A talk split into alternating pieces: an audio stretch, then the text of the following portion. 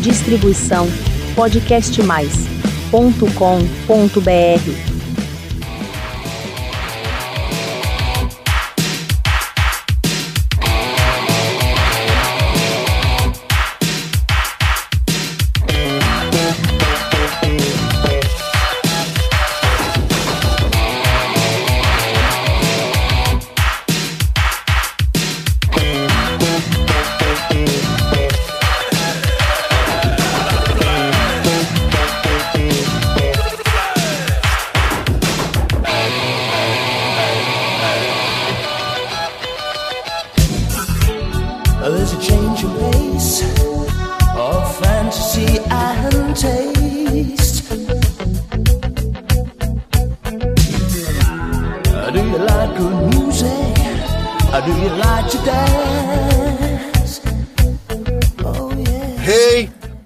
começando aqui mais um episódio da Pedro Aqui Press.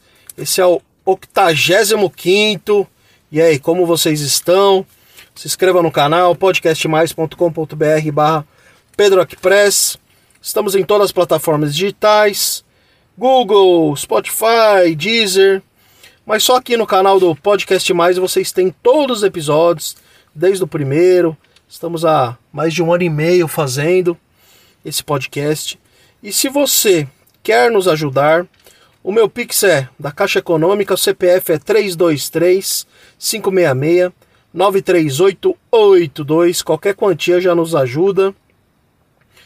E uma informação para vocês, agora esse podcast vai ser mensal, né? Porque eu tô com muitos projetos aí. E eu comecei a apresentar um programa de metal no YouTube, chama Metal Terapia, e vai ser toda segunda-feira. Então, fora a correria do dia a dia, né? E eu tenho outro podcast aqui também, para quem não sabe, com a minha garota, o Perfeitos Ferrados. Então a gente está com outros projetos aí em mente, né? Eu sou escritor também, jornalista, assessor de imprensa de bandas, as bandas de rock and roll, de metal. Então tá corrido, né, pra gente. Então a gente vai agora toda a primeira sexta-feira de cada mês, o Pedrock Press vai estar no ar, beleza? Então anotem, anotem na agenda aí. Toda primeira sexta-feira de cada mês, Pedrock Press em todas as plataformas digitais. E é isso aí. Bom, hoje, como vocês já viram no título aí, vamos entrevistar o grande escritor Zeca Six, meu brother lá do Rio Grande do Sul, escritor gaúcho. Acho que ele é de Bagé, se eu não me engano. Tá até escrito aqui no livro dele. Estou com dois livros em mãos. É, nasceu em Bagé, Rio Grande do Sul. Vocês até viram aí a, a foto, né? A Era de Ouro do Pornô e tudo o que poderíamos ter sido. E fizemos uma entrevista, né, com o Zeca. Eu fiz uma entrevista com o Zeca. Ficou bem legal. Daqui a pouco vocês vão escutar.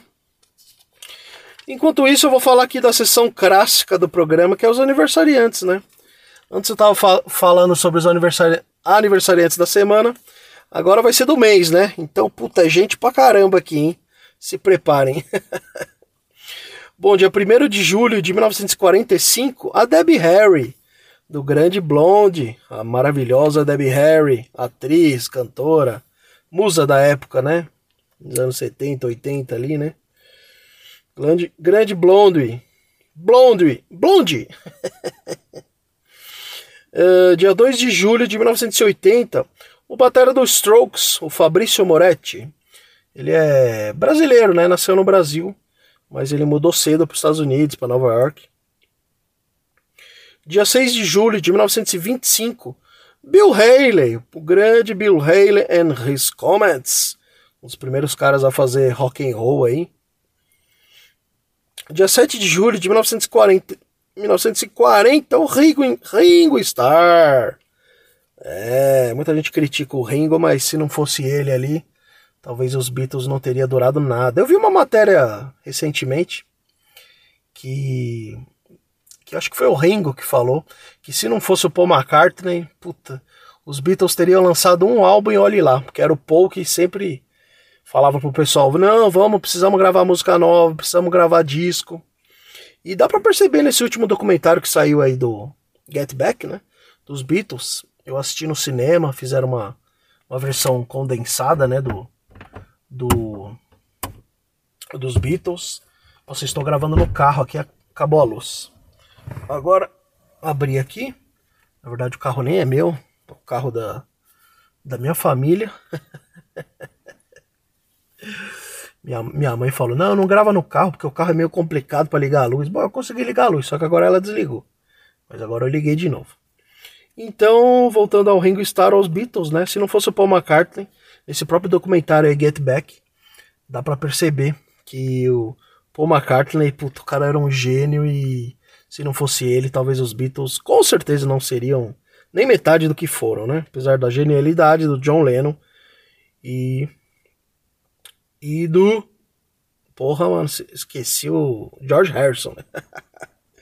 É isso aí, dia 9 de julho de 1946, o Bon Scott, primeiro vocalista do ACDC. Na verdade teve um outro lá tal, mas o que ficou famoso foi o Bon Scott. E é isso aí. Hum, dia 9 de julho de 1960, o Charles Gavan, grande batera do Titãs. Já fizemos o especial Titãs aqui, tá bem legal. Já fizemos o especial ACDC também no podcast. Tá bem bacana, procurem. É... Brian Johnson, né? O outro, tava tentando lembrar. Brian Johnson, o outro vocalista do ACDC. Depois que o Bon Scott morreu, entrou o Brian Johnson. Também dia 9 de julho, só que de 1975, o Jack White. Grande guitarrista, vocalista do White Stripes. Ele tem a carreira solo dele também, né? Ele tem o Rock on, Rock on Tears, tem o Dead Weather, né? Já fizemos especial também, eu e o Mr. Mario Bortolotto. Aguardem aqui no próximo episódio, né, que vai sair em agosto. Provavelmente gravarei com o Mario Bortolotto. E agora fica até mais fácil, porque a agenda dele também tá sempre fazendo peças novas, né? Então, semanalmente era difícil gravar com ele. Talvez mensalmente eu consiga gravar mais, né? Vamos ver. E já fizemos especial também, eu e o Bortolotto, sobre White Stripes. Dia 10 de julho de 1942, o Ronnie James Dio, grande vocalista Dio, tocou no Black Sabbath, substituindo o Ozzy Osbourne, né? Dia 15 de julho de 1956, o Ian Curtis, vocalista do Joy Division. Dia 15 de julho de 1952, o Mark Ramone, batera do Ramones.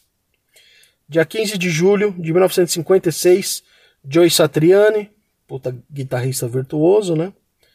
Dia 15 de julho também de 1966, o Samuel Rosa. É, eu lancei um livro, né, contando resenhas de shows, né? E o primeiro show que eu fui, que eu conto no livro, chama Durante a Madrugada Rock and Roll esse livro. Ele o primeiro show que eu fui foi do Skank, né? E aí fala bastante do Samuel Rosa. Dia 15 de julho de 1952, não, dia 16 de julho de 1952, o Stuart Copeland, batera do The Police. Dia 17 de julho de 1949, o Jeez Butler, o baixista do Black Sabbath. Dia 18 de julho de 1962, é isso? É. O Jack Irons, o batera do Pearl Jam. Muitas vezes o Ed Vedder eu já vi ele dando entrevista falando que o Jack Irons é ele que segurou a bronca ali, o Pearl Jam, várias vezes quase que acabou, e se não fosse o cara aí que era um pouquinho mais velho que a turma tal, ele que segurou a bronca, né? Dia 19 de julho de 1947, o Brian May, guitarrista do Queen, tá acabando, pessoal, tá acabando. Pegar do mês todo é complicado. Dia 20 de julho de 1947, o Santana, grande guitarrista. Nunca me esqueço quando eu assisti a primeira vez em. Eu vi, né, o vídeo, primeiro eu escutei o vinil, meu pai tinha um vinil do estoque. E depois eu vi o vídeo, né, o VHS do Santana tocando ali. O cara tinha 20 anos de idade, tocando em Woodstock ali. É maravilhoso. Quem nunca viu, corra atrás.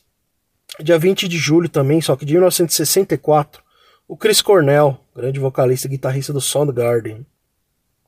Também dia 20 de julho de 1966, outro cara do grunge, né? O Stone Gossard, o guitarrista do Pearl Jam. Dia 23 de julho de 1965, o Slash. E o último aniversariante, porra, fraquinho, hein? Dia 26 de julho de 1943, um tal de Mick Jagger. É isso aí, pessoal. Uh, antes de começar aqui a entrevista com o Zeca, vamos agora com a, com a participação do Dica Cebomoira Quitan, do meu amigo Felipe.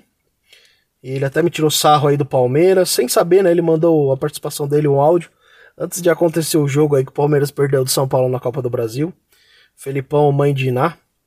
E ele vai dar uma dica bacana aí. E daqui a pouco a gente volta. Oi, Pedro, tudo bem? Felipe aqui do Simuraquitan. Vamos começar o Dicas Muraquitan 22 nessa sexta-feira. Você deve estar feliz aí, né? Com seu time. Bom, eu tô gravando na quarta. Você deve estar feliz ainda porque seu time ganhou na segunda, né? Mas será que você vai estar feliz hoje na sexta?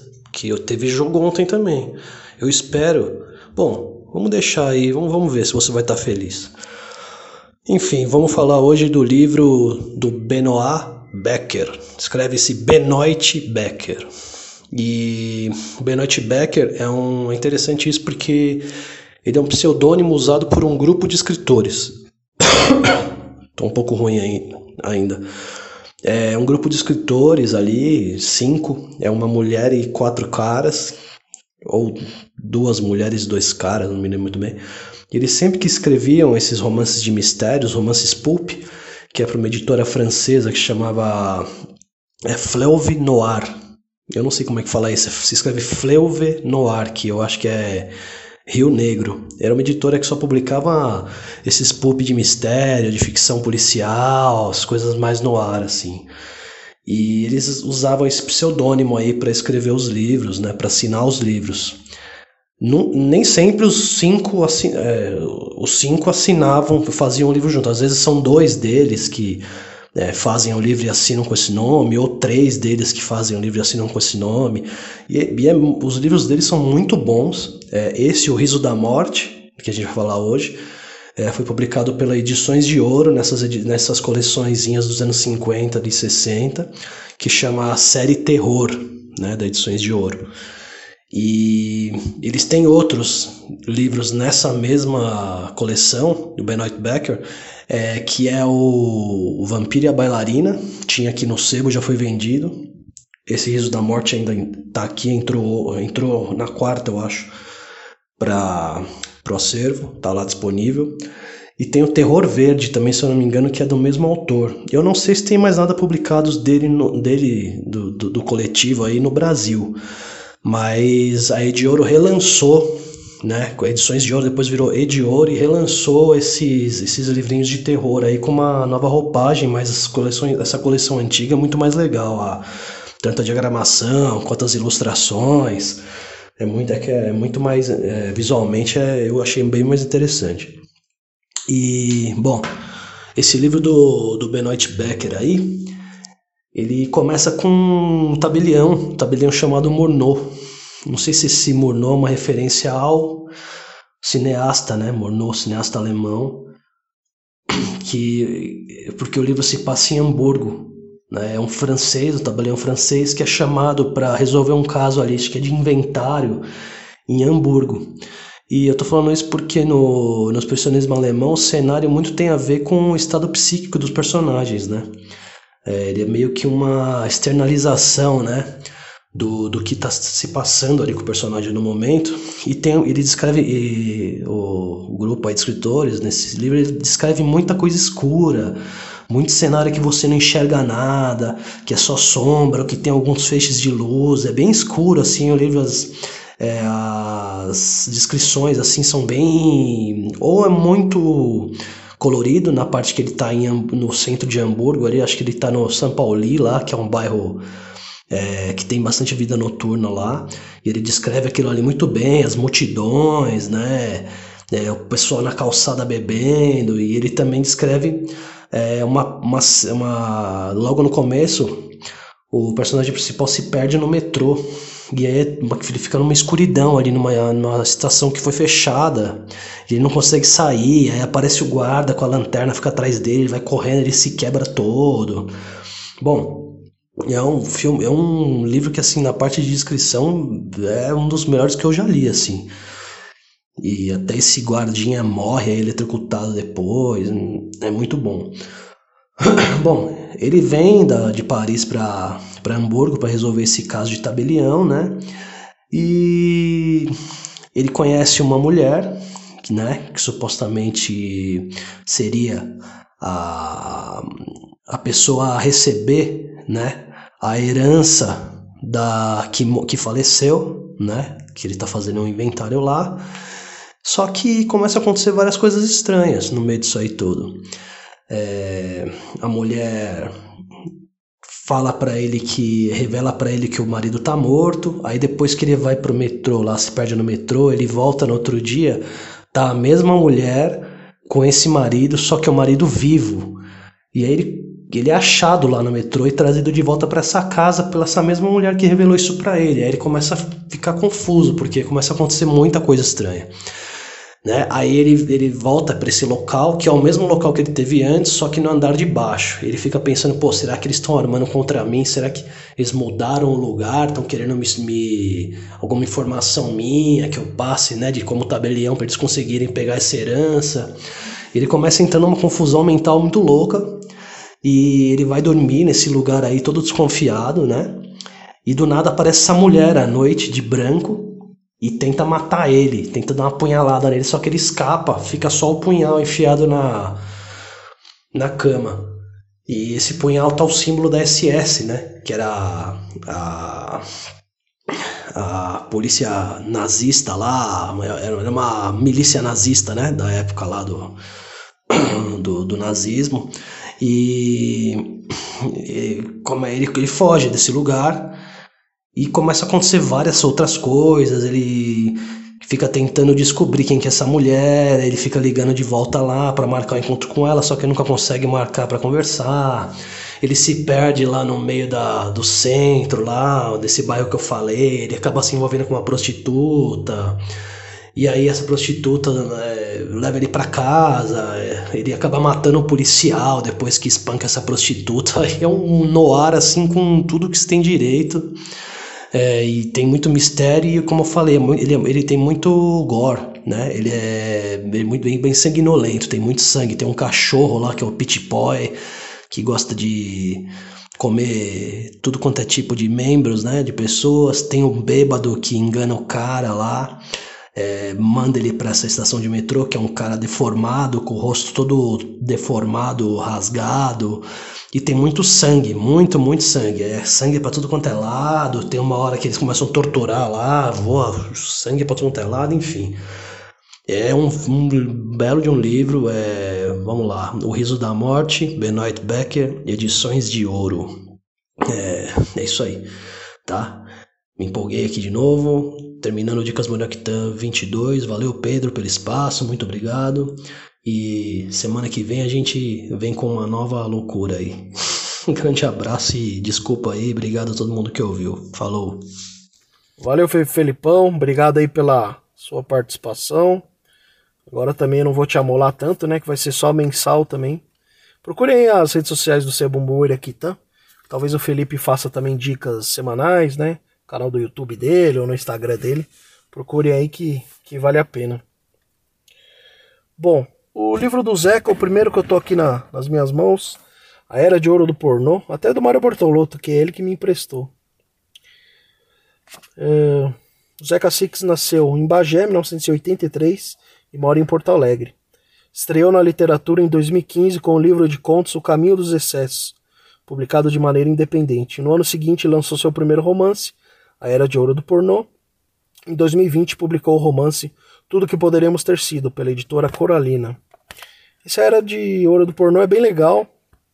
Eu gostei mais do que tudo que poderíamos ter sido, que o Zeca me presenteou, né? O A Era de Ouro do Pornô é o seguinte: Max tem 29 anos e mora sozinho em um apartamento em Porto Alegre. Faz bicos como tradutor e sonha em ser escritor, enquanto passa os dias bebendo, esperando o fim de um bloqueio criativo que o aflige há três anos. Você já leu essa história milhares de vezes, certo? Não exatamente. A Era de Ouro do Pornô, primeiro romance de Zeca Six, parte de uma premissa aparentemente batida para se revelar uma fábula maldita encharcada em álcool, sexo, cultura pop e niilismo. Mais do que Max, o anti-herói central é a cidade de Porto Alegre, com seus habitantes do sexo feminino, em especial o verdadeiro personagem do romance. O enredo se desdobra como uma montanha russa, indo do sonho ao pesadelo num virar de página. A era de ouro do pornô é uma sátira a uma geração que colocou sobre seus próprios ombros a necessidade de ser criativamente relevante. Muito bom. Não cometa o erro de acreditar que o segundo livro de Zeca Six é apenas sexo sem história. Não reduza a obra toda à palavra pornô. Até porque a própria pornografia aqui representada é diferente da pornografia que habitualmente conhecemos. A era de ouro do pornô fala de mudanças, de aspirações extravagantes, de ilusões quebradas e ruas sujas.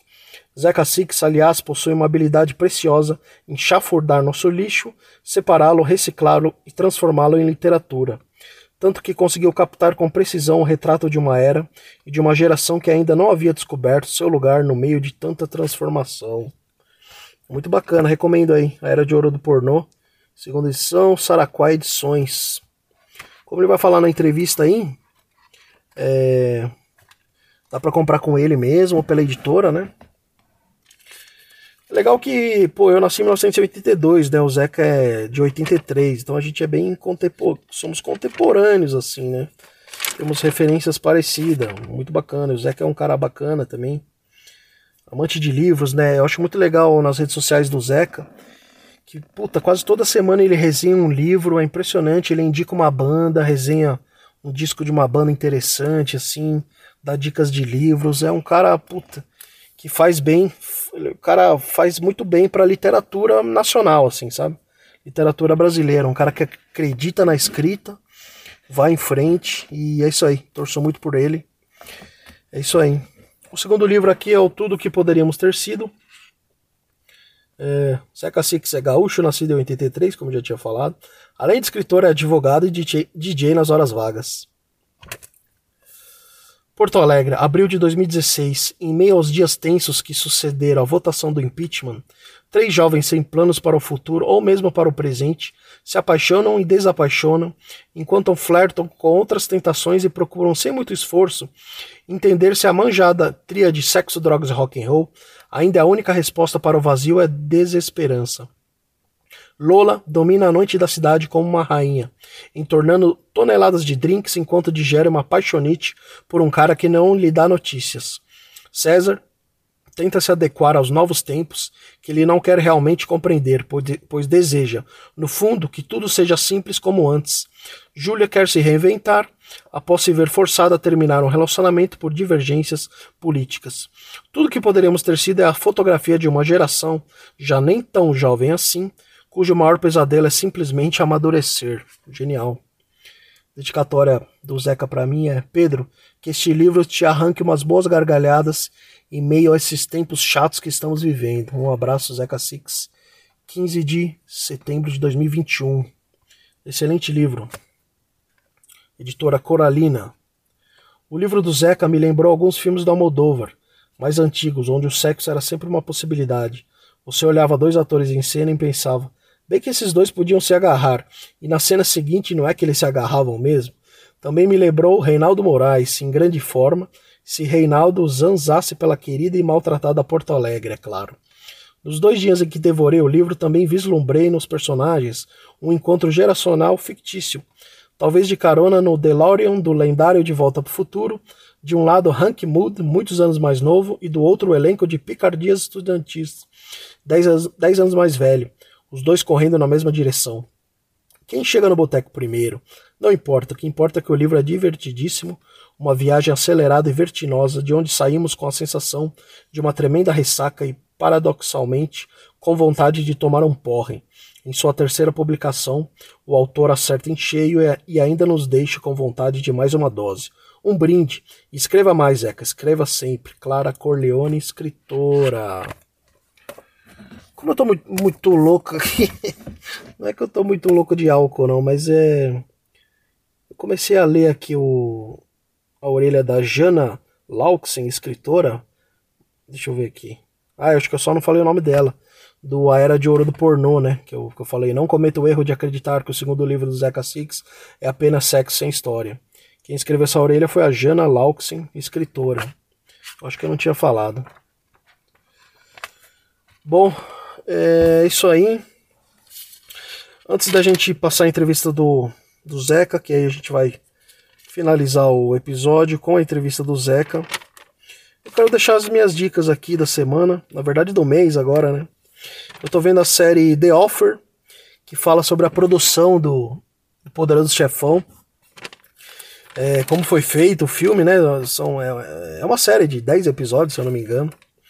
Com o grande ator Miles Teller e o Giovanni Ribisi, que faz um mafioso. E eles contam, né, que puta, foi muito difícil o, o filme Poderoso Chefão, eles pegaram do, do livro do Mário Puzo, né? Tinha o mesmo nome, Godfather, né? A tradução é O Padrinho. E foi muito difícil, porque a máfia não queria que fizesse o filme. Puta, e, e, tentaram escalar, né? O Alpatino é, não era nada. Tentaram o Marlon Brando, que tava no ostracismo. Puta, é uma série brilhante. Recomendo aí The Offer. Acho que é da Paramount. E outra série bacana que eu tô vendo também é The Night Sky, que é com a Cissy Spacek e o JK Simmons. Puta, dois atores fenomenais, né? Eles são um casal de velhinhos, assim, os dois estão um pouco doentes. Só que eles têm um segredo na casa deles, assim.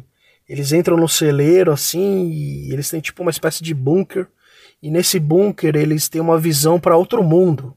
É, é impressionante, assim, é muito louco, muito louco mesmo. Recomendo essas duas séries: The Offer, né, a oferta, e Night, Night Sky, Night Sky. É isso aí, pessoal. Muito obrigado aí por terem acompanhado o podcast. Uh, nos vemos agora no próximo mês. Se inscreva no canal podcastmais.com.br barra pedroacpress. Acompanhem, me acompanhem nas minhas redes sociais, né? Como eu já falei, eu tô com esse projeto agora do Metal Terapia, toda segunda-feira no YouTube. Se inscrevam lá, me acompanhem e tal, mandem sugestões e nos ajudem aí com o Pix tal. CPF 323 566 93882. E valeu a todos aí, obrigado ao pessoal da produção, Virgílio. E vamos com a entrevista do Zeca, que tá bem legal. Fala Zeca Six, muito obrigado pela entrevista. Vamos pro começo da sua vida. Como era o jovem Zeca? Sempre gostou muito de ler? Fala Pedro, beleza? Meu irmão, como é que estamos aí? É, primeiramente, quero dizer que é um prazer estar participando aí do famoso podcast do Pedrock Press. Fico honrado aí pelo convite para participar. E respondendo a tua pergunta, eu, é, eu, venho de um lar, eu tenho muita sorte de vir de um lar em que sempre foi muito incentivada a questão da leitura, principalmente por parte da minha mãe, né? Minha mãe, ela é uma leitora assim, rata de biblioteca mesmo. Ela é daquelas pessoas que lê um livro assim de 500 páginas em dois dias, né? E sempre teve uma, uma vasta coleção de livros em casa e sempre nos incentivou, tanto eu meu irmão, a ler muito. Então eu desde de criança sempre tive esse, esse incentivo assim à leitura, né? E claro, quando eu era criança, início de pré-adolescente, não tinha tanto interesse em livros assim, muito, mas mais em questão de quadrinhos, né? Eu lia muito aqueles quadrinhos do Asterix, quadrinhos do Tintim também. adorava, era, era fanático por Asterix, Tintim. E quadrinhos em geral, né? Turma da Mônica, essas coisas assim. Eu, a, a, os primeiros livros assim que eu comecei a me interessar, que eu lembre, é, no âmbito nacional foi aqueles livros do Pedro Bandeira, A Droga da Obediência, Pântano de Sangue, né? Aqueles livros que todo adolescente aí da nossa geração provavelmente leu. E também comecei também a me interessar por alguns livros policiais ali por uns 14, 15 anos e alguma coisa de Stephen King também. Eu lembro que o Christine foi um dos livros do Stephen King que me impactou bastante assim quando eu era adolescente. É, fiquei impressionado com a escrita do, do Stephen King e também alguns livros policiais de detetives, né? Tem um, um escritor fantástico policial chamado James Hadley Chase, que não é muito conhecido aqui no Brasil, mas que ele lançou alguns livros aí fenomenais para quem gosta desse gênero, assim, no ar. É, um deles é Não, não Enviem Orquídeas para Miss Blandish e o outro é Um Trouxa Como Qualquer Outro. São livros que me marcaram bastante também, né? E eu sempre gostei de escrever também, é, na, na, na, no colégio. Eu gostava da, da, da, parte da redação, a parte que geralmente o pessoal não, não curtia, né? Ah, tem que fazer uma redação na, na prova de português. Era uma parte que eu sempre gostava, sempre nunca tive problema com isso, né? E sempre fui muito elogiado, assim, pelos professores, né? Pela, pelas minhas redações. Então isso era uma coisa que começou a me passar uma certa confiança, assim, de que eu poderia ter algum talento para escrever, né? E Zeca, como foi o começo assim, é, que você começou a criar as histórias, né? Como é que foi esse start assim? A questão de criar, começar a criar as minhas próprias histórias, ela demorou um pouco mais, porque embora eu sempre tivesse esse incentivo de me dizerem que eu escrevia bem, era muito no sentido assim gramatical da coisa, né? Uh, meus erros, meus, meus textos não tinham erros de português, não tinham erros de ortografia, de concordância, etc. Os elogios eles vinham muito nesse sentido, mas eu não me sentia uma pessoa tão criativa, né? Eu não me achava uma pessoa tão criativa assim, e isso me travava um pouco na hora de querer começar minhas próprias histórias. É, então eu, eu acho que isso começou a melhorar quando eu comecei a tentar escrever imitando autores que eu, que eu admirava, né? Escritores que eu admirava. Então eu comecei a tentar escrever estilos, é, é, contos no estilo do Bukowski, ou contos no estilo do, do Jim Morrison, né, da, do, das letras e poesias do Jim Morrison, ou então também no o Henry Miller, né, que era outro autor que eu admirava muito. Então eu, eu tentava escrever textos assim é, na linha deles, né. Isso no início foi bom porque ajudou, é, me, me, me, soltou um pouco, digamos assim, para para me dar confiança para escrever minhas próprias histórias, né? Claro que depois, ao longo do tempo, fui percebendo que a gente não pode, é, é um grande erro que um escritor pode cometer, é tentar imitar autores que ele admira, né? A gente tem que sempre buscar a nossa própria voz, ser autêntico. Mas foi assim que começou. Foi eu comecei é, escrevendo contos, né? Comecei a escrever contos ali pelos 17 anos, mais ou menos, 18. Contos com temática assim mais adulta, né? E, e a partir dali que eu comecei a, a compilar alguns contos e, e, e, passei muitos anos escrevendo contos, né? Não, não me sentia confiante ainda para ir na narrativa longa, mas escrevia muitos contos. Conta um pouquinho pra gente como é que foi o processo de criação dos seus três livros. O processo de criação dos meus três livros, ele foi. No primeiro livro foi bem diferente dos, últimos, dos outros dois, né? Dos dois últimos. O Caminho dos Excessos, que foi meu primeiro livro, que é um livro de contos e foi publicado em 2015, ele é um resultado de um longo processo de, de, como eu referi ali, de anos que eu passei escrevendo contos, né? Eu passei mais de uma década escrevendo contos, entre os 18 e os 30 anos, mais ou menos. Eu, alguns anos escrevendo mais, outros escrevendo menos, mas nunca largando a escrita totalmente. E alguns desses contos foram publicados em jornais, jornais de faculdade ou em sites, né, na internet e em revistas. E eu achei que quando chegou em 2015, né, eu, eu achei que estava no momento assim de, de me lançar realmente oficialmente no mundo da literatura, né? Eu achei que eu já tinha bastante material acumulado que fazia, fazia valia a pena fazer esse material ganhar vida. Então eu, eu fiz uma seleção dos contos que eu julgava melhores, né? E no fim cheguei a um número de 32 contos, e esses 32 contos que eu compilei foram então lançados no meu primeiro livro. Então o primeiro livro meu, Caminho dos Excessos, é um catadão, digamos assim, de mais de uma década de contos que eu fui escrevendo ao longo do tempo. Então é um, processo, é um, é um livro que teve um processo de gestação bem longo. E já os meus romances é o contrário. Os meus romances eles foram escritos relativamente rápido. O Era de Ouro do Pornô e o Tudo que Poderíamos Ter Sido, ambos foram escritos em cerca de cinco meses e, e foram é, bem mais rápidos, assim, no sentido de, principalmente o Era de Ouro do Pornô, era uma ideia que eu já tinha há muito tempo na cabeça, mesmo antes de lançar o meu primeiro livro de contos, eu já tinha é, a ambição de escrever um romance, e eu sabia que a história daquele romance ia ser sobre um personagem aspirante a escritor que, que sobrevive de furar eventos boca livre. Então eu tinha essa ideia fixa na minha cabeça há muitos anos. Então quando eu, quando eu sentei para escrever, tudo fluiu muito rápido, né? O Era de Ouro do Pornô fluiu muito rápido, porque era uma ideia que já estava muito madura na minha cabeça.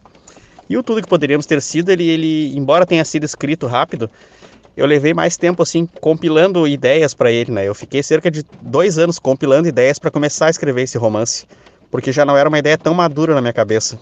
Eu, eu tinha assim a, um ponto de partida de que eu queria, é, eu tinha uma personagem chamada Lola na minha cabeça e eu queria, eu queria esse desafio de escrever sobre o ponto de vista de uma personagem feminina.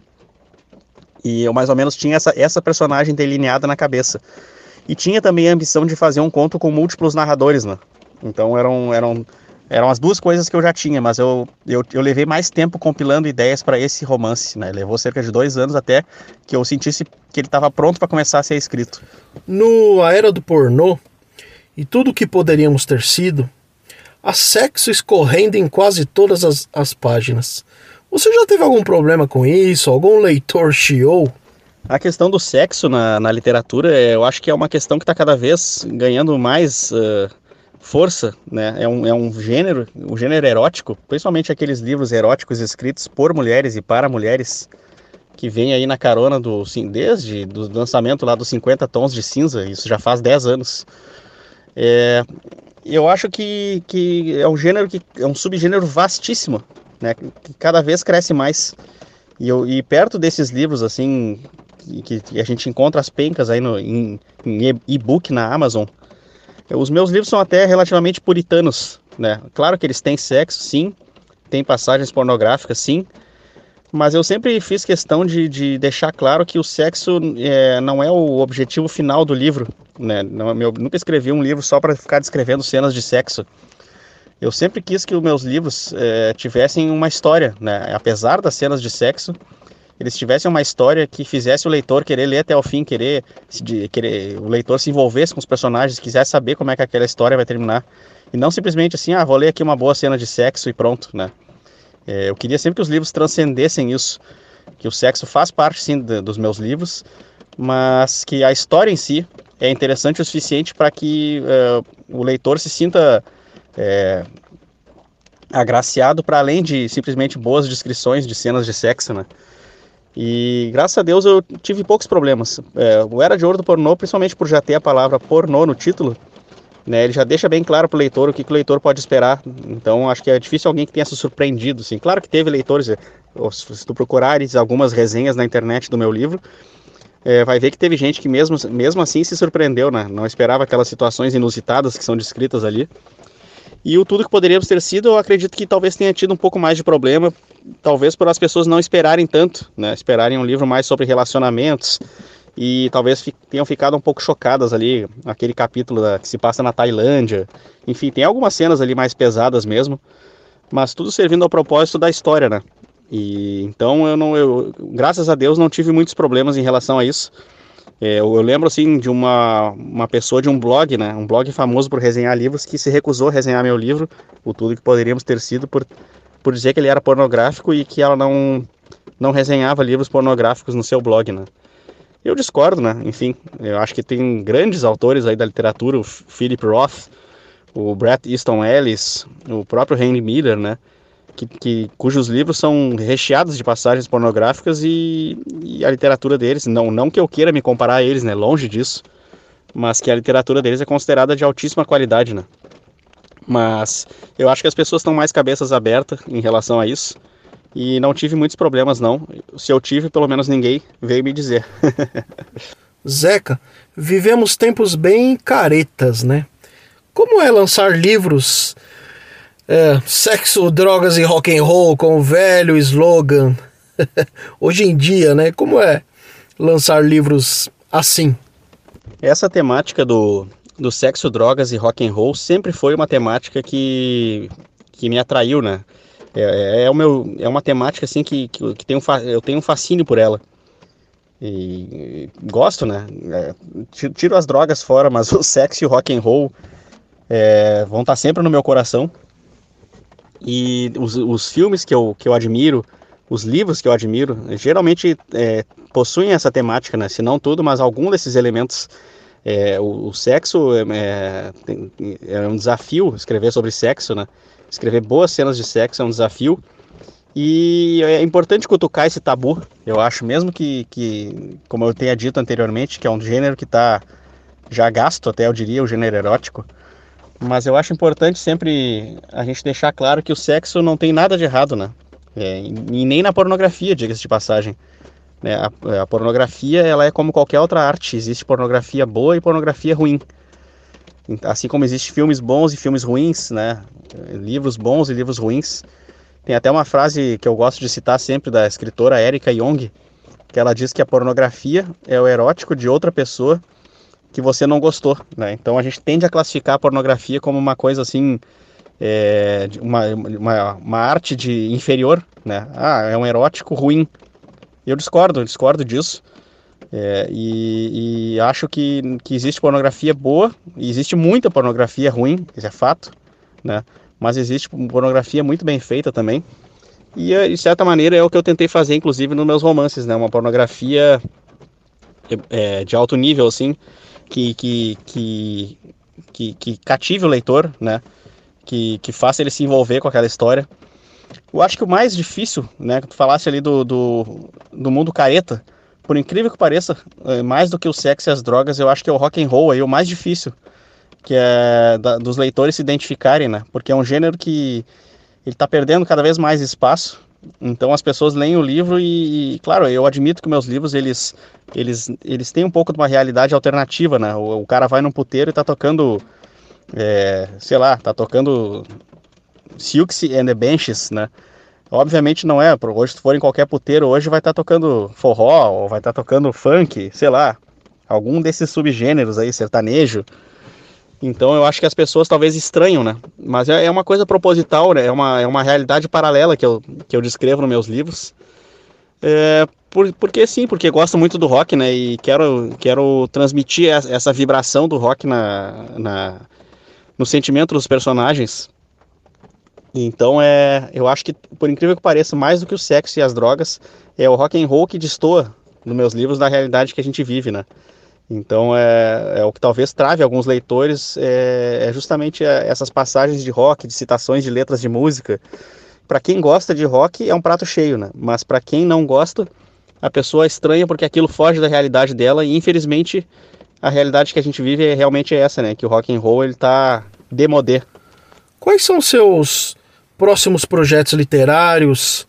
Você existe algum gênero na literatura que você gostaria de explorar? O meu próximo projeto literário é, é um romance também. Né? Ele está ainda em fase de, de, de, coletar ideias e compilar ideias, mas eu já tenho bastante material já armazenado para ele. E se tudo correr bem, aí eu devo começar a escrever ele ainda, ainda no segundo semestre desse ano, ou no mais tardar aí no início do ano que vem. E é um romance assim que é, todo, todo livro que eu lanço eu sempre tento fugir um pouco é, do, do, do, do, meu projeto anterior, né? Então, primeiro eu lancei um livro de contos, aí eu pensei, agora eu vou lançar um romance. Aí lancei um romance, que foi o Era de Ouro do Pornô. E quando eu fui lançar meu segundo romance, eu, eu, eu quis escrever algo que é, fugisse um pouco daquela coisa assim do né, que tivesse alguma coisa diferente, não ser de novo a história de alguém catando sexo na cidade de Porto Alegre. Sim, tem sexo na cidade de Porto Alegre, no, em tudo que poderíamos ter sido, mas o livro tem também outras nuances, né? Ele tem narradoras do, do sexo feminino, é, o, é ele tem outras nuances, assim, que ele foge um pouco da minha zona de conforto, né? Eu não, não era de ouro do pornô, eu estava na minha zona do conforto. E eu tentei fugir um pouco dessa zona do conforto no meu último livro, Parcialmente, admito, porque o livro repete algumas temáticas, sim, né? Inclusive repete personagens e algumas situações, né? Um livro não é o, tudo que poderíamos ter sido não é uma continuação direta do Era de Ouro, mas ele ele repete elementos e personagens e as histórias de certa maneira se interligam. E no meu próximo livro eu quero novamente tentar fugir um pouco da zona de conforto, talvez fugir um pouco dessa questão é, de tantas cenas de sexo, enfim, tantas passagens de sexo, né? focar em outros aspectos mais psicológicos dos personagens. E, e, mas ele ainda vai ter alguma conexão com os livros anteriores, né? Não quero dar spoilers, mas ele vai ter um pouco de conexão com os livros anteriores. Vamos ver se esse projeto decola aí, se tudo der certo, ele ele até o fim do ano que vem eh, deve estar finalizado, até o fim de 2023, né? E algum gênero da literatura que eu queria explorar, eu, eu acho que eu, eu sou um, um pouco um poeta frustrado. Eu, eu não tenho a mínima, a mínima vocação para escrever poesia, mas sempre tive vontade. Embora eu sei que é um gênero que não não renda frutos, né, digamos assim. A literatura em geral não dá dinheiro, né, mas principalmente a poesia. Mas eu, eu, eu, eu confesso que tem uma pontinha de frustração, assim, por não conseguir escrever poesia. É um gênero que gostaria de explorar aí se, se um dia me vier a inspiração. Zeca, qual é o seu conselho para quem deseja, quem está afim de ser escritor? como a pessoa deve. Que, que a, pessoa, a, a pessoa precisa fazer para tentar ser escritor? O meu conselho para quem deseja ser escritor é não largue o seu, o seu trabalho de verdade. não, eu sempre brinco com isso, né? Mas é claro, a gente tem que deixar bem claro que é muito difícil viver de literatura, né? Então é, é importante a pessoa não se frustrar com isso, né? Não achar que ela precisa largar tudo que ela faz para começar a escrever. Pode ser que dê certo para alguns, sim né? Mas a gente precisa também ter segurança para poder se dedicar à literatura. Então, é, eu acho que é, é, sempre aconselho isso, assim, né? trate a literatura com a devida importância que ela tem, que é uma coisa importantíssima, né? E se a gente quer ser escritor, deveria ser talvez a coisa mais importante profissionalmente da nossa vida. Mas não, é, não se frustre por não conseguir, não se frustre por não conseguir sobreviver, enfim, não, não conseguir se sustentar apenas pela literatura, né? Não há nenhuma vergonha em ter um trabalho normal, digamos assim, que, que sustente a nossa condição de escritor, né? E a outra coisa que eu que mais importante do que essa brincadeira de não largar o, o emprego, enfim, agora falando sério, é, o conselho que eu sempre dou é não, como eu até já falei antes, não tente, não tente emular a, a, a maneira de escrever de escritores que você admira, né? Não tente imitar, imitar os escritores que você gosta, é, porque é um, é, um, é um maior erro, talvez, que eu acho que um escritor iniciante assim pode cometer, é tentar emular os, a, vozes de outros autores, né? Porque esses autores eles já existiram, eles vieram antes, eles fizeram melhor, né? Então a gente, a gente copiando eles não vai chegar a lugar nenhum. A gente não vai vencê-los, não vai ultrapassá-los, né? E não estou dizendo que a gente não tenha que ter inspirações, é claro que a gente tem que ter as nossas inspirações, as nossas fontes, mas a gente tem que fazer tudo isso, colocar tudo isso num caldo, num liquidificador, digamos assim, bater todas aquelas nossas influências no liquidificador e criar uma nossa voz própria, uma, uma voz autêntica, né? Que, que as pessoas uh, vejam que há que é uma coisa única ali, né? Que não é não é uma mero, um, mero pastiche, um mero, uma mera cópia de uma coisa que já foi feita antes e melhor. Então acho que isso é o mais importante de tudo. Encontre a sua própria voz, né? Não importa o, o quanto demore, é, com, em, busque, acima de tudo, busque encontrar sua própria voz e só depois realmente comece a escrever assim uh, e, e, e, ambicione lançar um livro, alguma coisa. Né? Claro que a gente tem que praticar, escrever. Né? Como eu falei, a minha trajetória mesmo, eu comecei escrevendo contos que imitavam autores que eu, que eu admirava, né? Mas até a gente querer ser levado a sério, a gente precisa encontrar a nossa própria voz. Uma voz autêntica e única. E, e, e além do mais, tem autores né, que são inimitáveis. Né? E é um, é um erro, assim, crasso querer imitá-los. Bukowski, que é um, talvez o maior erro aí de todos, que as pessoas querem imitar Bukowski, o cara era único, né? O cara tinha o estilo dele. E ele escrevendo aquilo era autêntico. Outra pessoa escrevendo, tentando imitar ele, é, o resultado pode ser desastroso. Né? Outro, no âmbito nacional, o Reinaldo Moraes, tentar imitar o Reinaldo Moraes é, é, praticamente um suicídio. O cara tem um estilo completamente próprio e, e imitar ele também é, é, é, é assinar sua sentença de morte, né?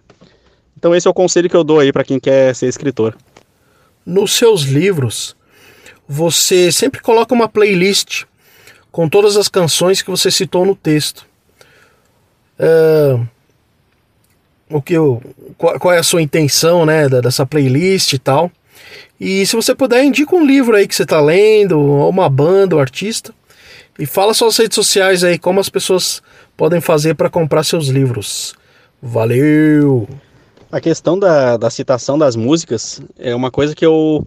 A música é um, é um grande é, inspirador dos meus escritos. Né? Várias e várias ideias que eu tive para os meus livros foram por causa de alguma música que eu escutei. Eu estava voltando do trabalho, escutei uma música no rádio do carro e tive uma ideia. Imaginei toda uma passagem, toda uma cena ao som daquela música, né? Então, é, eu acho que é, a música nos transporta para uma situação assim que ela, ela é realmente uma trilha sonora daquele momento. E eu tenho como grande inspiração, assim, na minha. Eu faço uma analogia, né, digamos assim, que eu tenho uma grande, uma grande inspiração no Tarantino. O Tarantino, os filmes dele, a gente sabe que, que são né, incríveis, enfim, são aclamados, mas também as trilhas sonoras dele, dele. Ele tem aquela capacidade de escolher uma música para um determinado momento do filme que fica uma coisa marcante, que a gente ouve aquela música e lembra daquela cena do, da, do filme do Tarantino.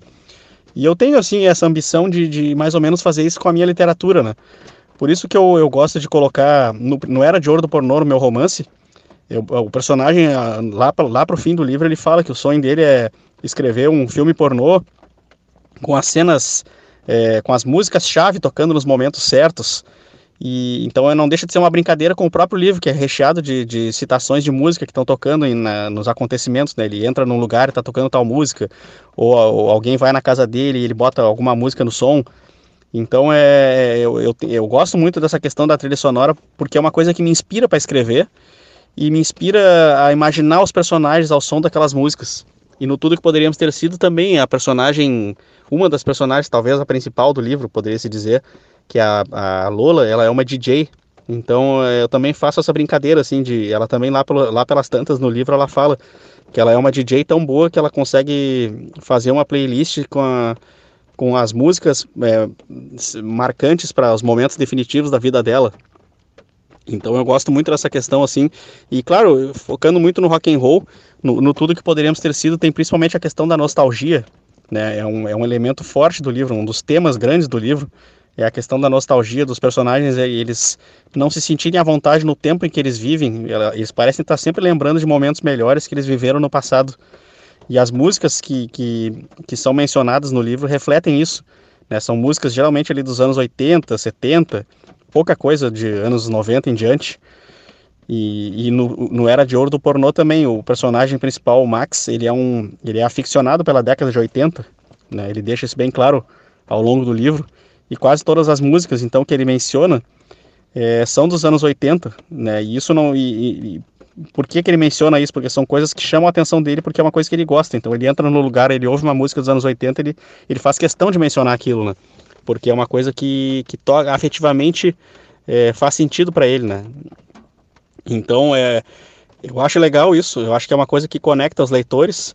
E eu já vi alguns outros livros com trilha sonora, mas confesso que é uma coisa que ainda não é tão, uh, tão difundida, digamos assim. É uma ideia relativamente original. E acho, acho legal isso, acho legal que eu criei isso. E não, não me importa se, a, se as pessoas criticam, que acham que eu estou me repetindo. Eu, eu adoro, adoro as trilhas sonoras do, dos meus livros e, e também e penso isso, que é, às vezes tem músicas que a gente gosta, né? E que talvez a pessoa não conheça, ela lendo o livro ela vai conhecer. E que é sempre uma coisa legal a gente mostrar né, músicas talvez não tão conhecidas assim, que a pessoa depois vai lá escutar a trilha sonora do livro e acaba conhecendo. Então é um favor aí que a gente também, que eu, como escritor e fã de rock, de música, é, tento fazer aos meus leitores também, né? Tentar apresentar eles a a coisas bacanas, coisas que eu gosto, músicas aí que merecem ser descobertas e escutadas aí muitas vezes.